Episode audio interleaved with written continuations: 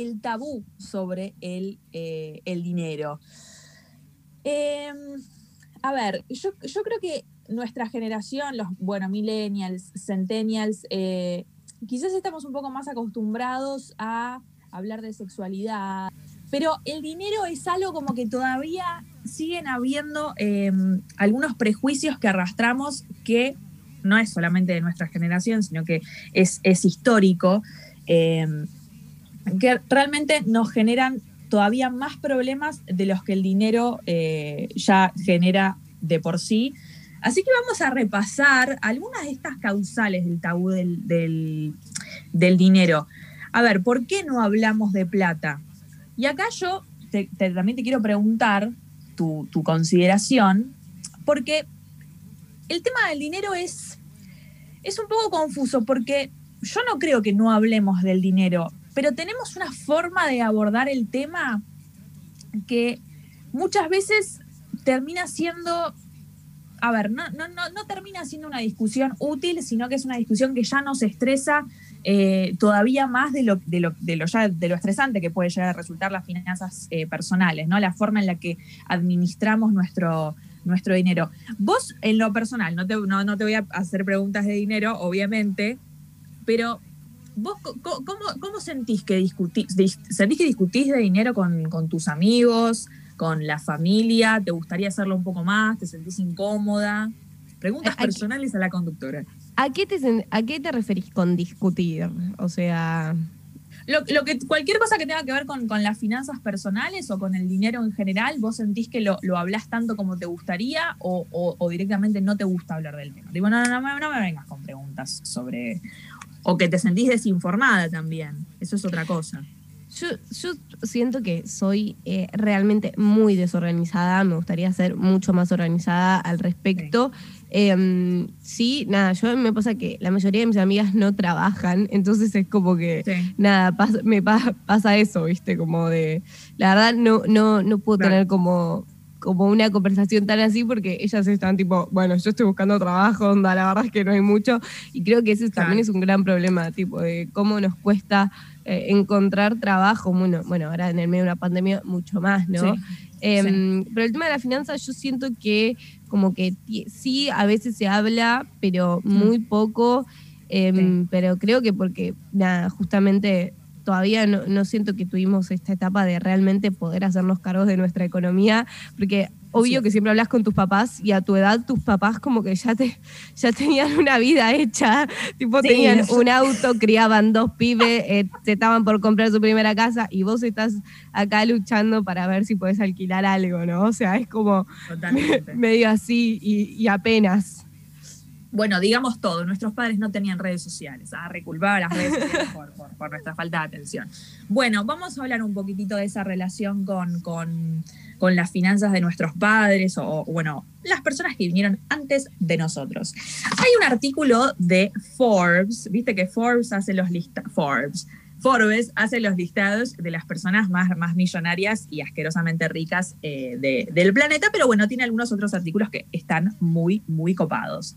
Em, Forbes habla de el tabú del dinero y qué podemos hacer, eh, qué, podemos hacer para evitarlo, ¿sí? para, para romper con, con, este silencio. Y bueno, la forma de romper el silencio, como con, otras cosas eh, de la vida, se soluciona hablando de eso. Lo hemos aprendido con la educación sexual. Bueno, ahora es momento de aplicarlo también al mundo de nuestras finanzas. Hablemos de plata. Hablemos de plata, de la rica, de la, de la, bueno. Eh, Lechuga, de la billulla. ahí está. ¿Qué pasa con el tabú del dinero? Bueno, podríamos encontrar un punto inicial en la falta de educación financiera. Viste que siempre decimos, uy, tal cosa lo deberían eh, enseñar en los colegios, tal otra, ¿viste? Bueno, yo creo que la educación financiera ¿sí? Cómo funciona el dinero, cómo funcionan las inversiones, y no me refiero solamente a las inversiones en la bolsa, ¿no? Todo lo que hagamos con el dinero, lo que ingrese y lo que egrese, es algo que debe ser enseñado en las escuelas y no debemos esperar demasiado tiempo para introducir a, las niñas en estos tópicos. De hecho, uno de los... Uno a veces de, los, de los defectos o de las carencias de la educación en los hogares es que los padres y las madres no suelen hablar de dinero con los chicos, incluso en las familias más adineradas. Hay una, hay una idea como que hablar de dinero cuando tenés dinero es, es, cosa de, arrogantes. Y en realidad podríamos ir introduciendo a las niñas eh, a discusiones que tengan que ver con, con, eso, con algo que va a atravesar sus vidas. Y está bueno que entiendan el valor y entiendan cómo funciona. Siempre la educación es, eh, la información es poder, ¿no? Y, acá no solamente la información, sino la educación y entender cómo, cómo ellos pueden tener control en el momento en el que empiecen a ganar eh, dinero. Tal cual, o sea, creo que ninguno, va, al menos yo, chiquita, nunca, y ahora sigo sin saber cuánto ganan mis papás, tipo, no, no lo sé, ¿entendés? O sea, ah. o sea no, no, esa, y me acuerdo de haberle preguntado una vez a mi mamá, tipo, de chica, y le dije, tipo, ¿cuánto ganas? Y me dijo, esas cosas no se dicen. Me imagino a, Moy de nenita. ¿Cuánto ganas, vieja? Yo tipo le pregunté, no sé por qué, como que le pregunté ahí, tipo, ¿cuánto ganas? Pero, pero viste, como que no se dice, como que es, es algo posta, como vos decís, es como algo muy tabú. Hay, hay, algo de que es de mala educación preguntar cuánto gana la gente. Y bueno, quizás no tenés que preguntarle directamente a alguien, che, ¿cuánto ganas? Pero sí está bueno que seamos un poquitito más eh, más transparentes con, eso.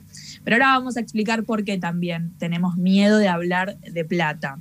Y todo esto, quiero avisar a quienes estén escuchando, primero que nada, gracias por, escuchar FM Octubre. Eh, y segundo, no es que vamos a hablar de economía, ¿eh? no, no, no, pero vamos a hablar de los impactos psicológicos y cómo no saber de plata y no hablar de plata nos lleva a tomar decisiones chotísimas con respecto a nuestro propio dinero, que eh, mucho o poco es muy importante. Bueno, la falta de educación financiera en este círculo vicioso del tabú del dinero lleva a que obviamente cometamos errores financieros. Y acá, para mi sorpresa, los errores financieros que podemos llegar a, cometer por, por esta falta de conocimiento suelen ser errores muy estúpidos, errores predecibles y errores que de alguna manera están hechos para que, para que los cometamos, ¿sí? Eh, hay que entender una cosa.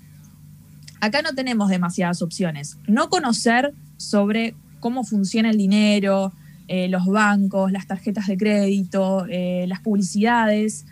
Que nosotros no conozcamos de eso no significa que quienes nos dan el dinero, quienes lo financian, no lo sepan. Es decir, si nosotros tomamos como alternativa no hablarle a los niños del dinero, eh, no hablar en casa sobre el dinero. Bueno, alguien se va a ocupar de eso. Y ese alguien van a ser las publicidades, van a ser, van a los bancos cada vez que te ofrezcan algo.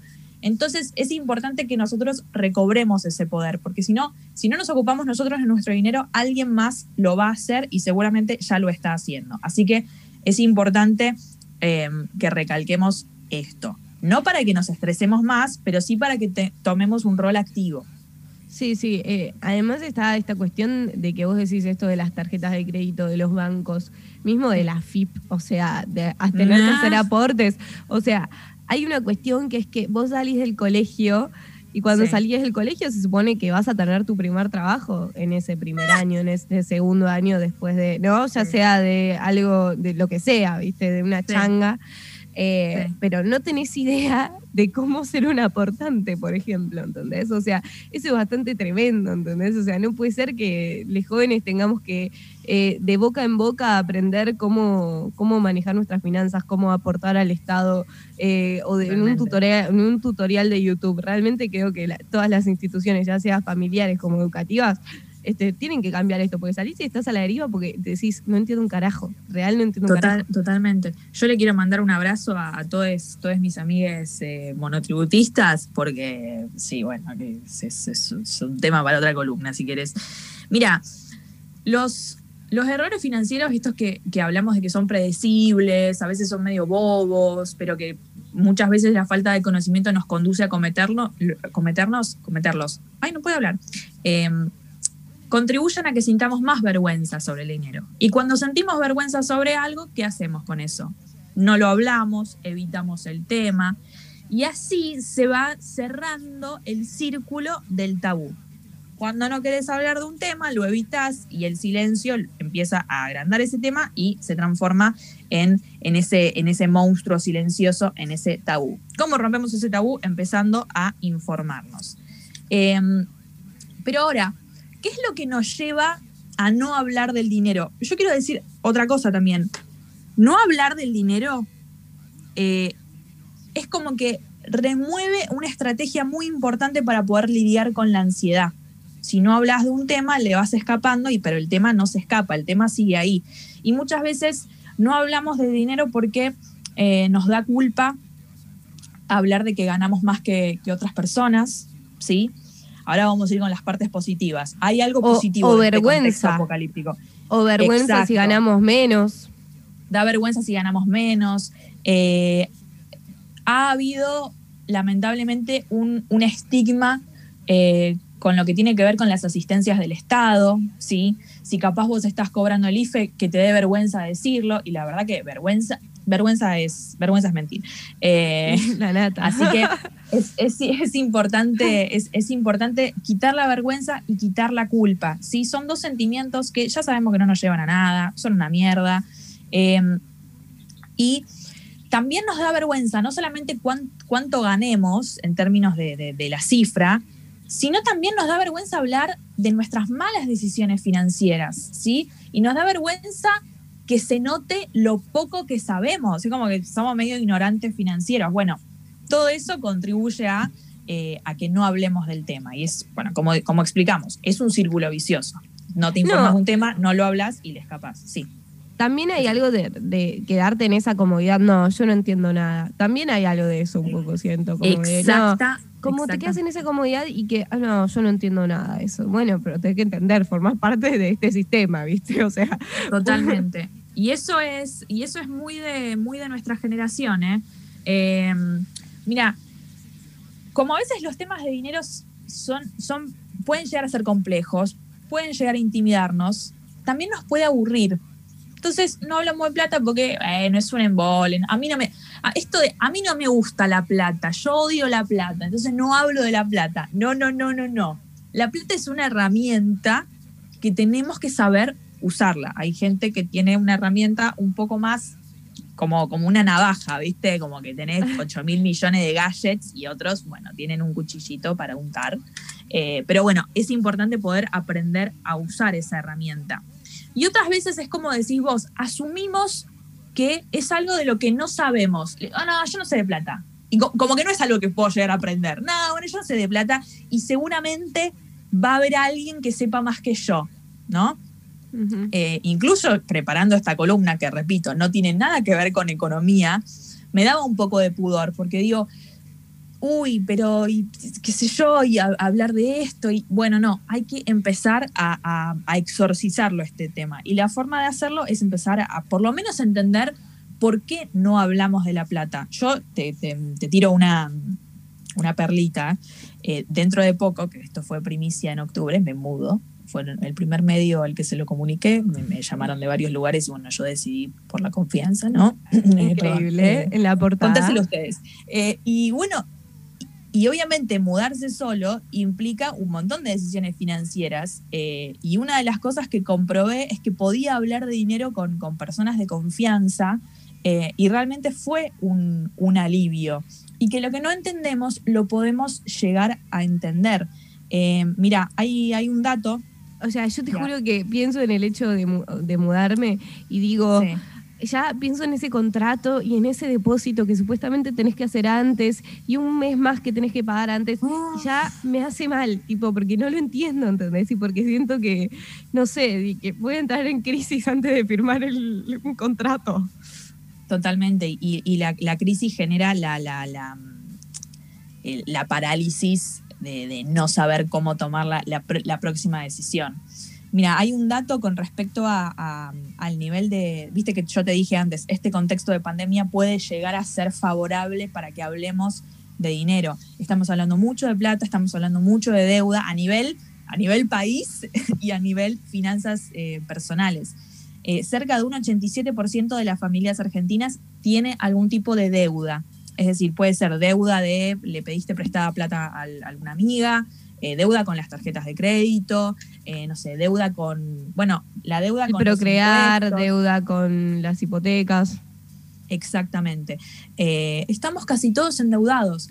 Entonces, de alguna manera, al estar todos en la misma mierda, más o menos, perdón, perdón las palabras, puede ayudar a que, bueno, hablemos del tema, porque no nos queda otra.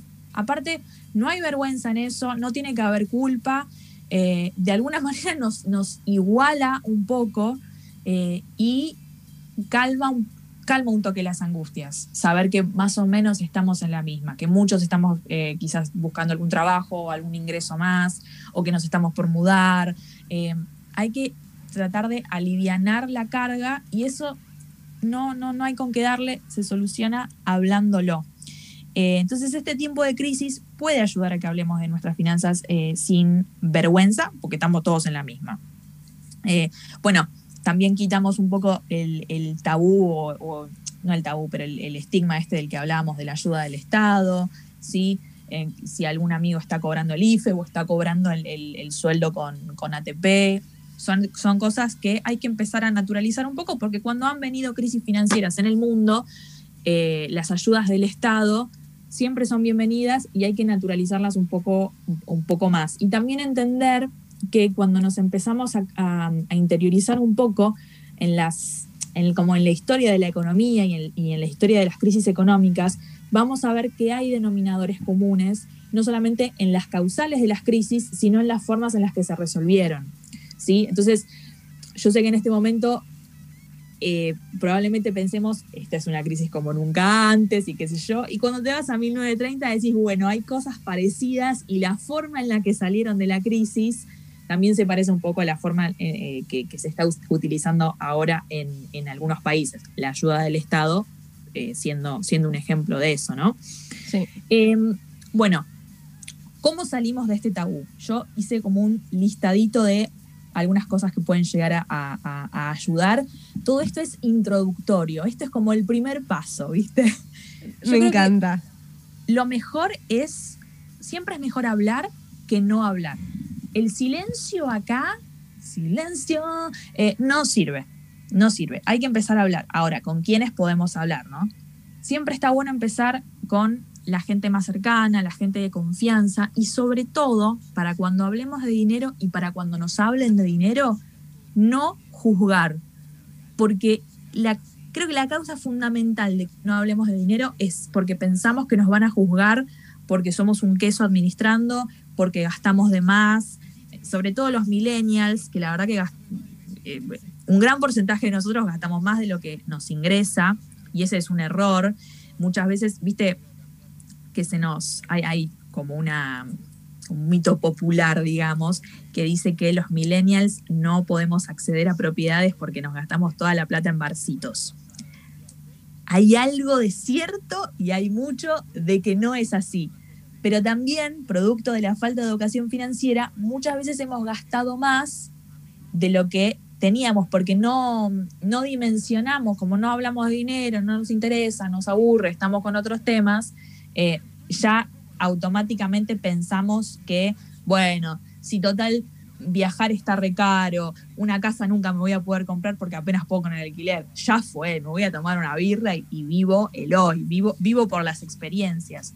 Bueno, ojo porque muchas veces el no tener conocimiento sobre nuestras propias finanzas puede hacernos creer que listo, está todo, está todo perdido. Que no tenemos capacidad de ahorro. La capacidad de ahorro. Bueno, sí, tenemos capacidad de ahorro. Hay que tomar decisiones financieras que no tienen por qué asustarnos, sino llevarnos a que nos ocupemos. Otro consejo es justamente pedir consejos a alguien que sepa más, ¿sí? Quizás algún amigo que salió de alguna deuda o que mm, se administra un poco mejor. Siempre tenemos amigos que, saben un poquitito más de plata que tienen algún tip.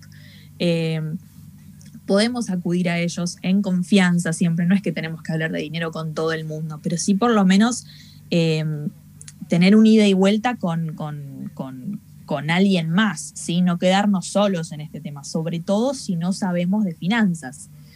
Otra cosa es, si bien nos falta muchísima educación financiera eh, a nivel institucional, poner en, los colegios, eh, en algún terciario, ¿no? Que, no, que no tenga que ver con, economía, pero que quizás estaría bueno que nos... Yo no sé, por ejemplo, propongo, en las escuelas de periodismo deberían aprender a, enseñar sobre el monotributo, porque como vamos a terminar siendo todos monotributistas, sí, un poco una materia, un algo. Eh, lo bueno de la época en la que vivimos es que, a diferencia de nuestros padres, quizás que el sistema financiero los acompañaba un poco más, que, podían llegar a comprarse una casa, eh, tenían finanzas eh, distintas, lo bueno de esta época es que hay muchísima información y hay mucha información gratuita. De hecho, después de, ahora en un, toque les, les, voy a dejar algunas recomendaciones de, cuentas y de canales de YouTube que, sigo, que, a mí me han ayudado mucho. Em, entonces, hay mucha información disponible en Internet. Así como te digo esto, también te digo, cuídate. O sea, cuídate de las estafas. La persona que te pida dinero para darte un consejo en Internet y que no la conoces, no. Hay un montón de información gratuita que no te pide ningún tipo de compromiso financiero. Otro consejo, eh, así vamos, vamos cerrando, entendé que lo que haces con el dinero no tiene que ver solamente con el dinero. Hay aspectos psicológicos detrás de las decisiones financieras que tomamos. Entonces es importante recobrar un poco el control sobre eso, ¿sí? A veces se trata más de nuestras emociones sobre el dinero que el dinero en sí. Reconozcamos nuestros errores, ¿sí? No nos, no nos culpemos, sino que tomemos responsabilidad para no volver a cometerlos.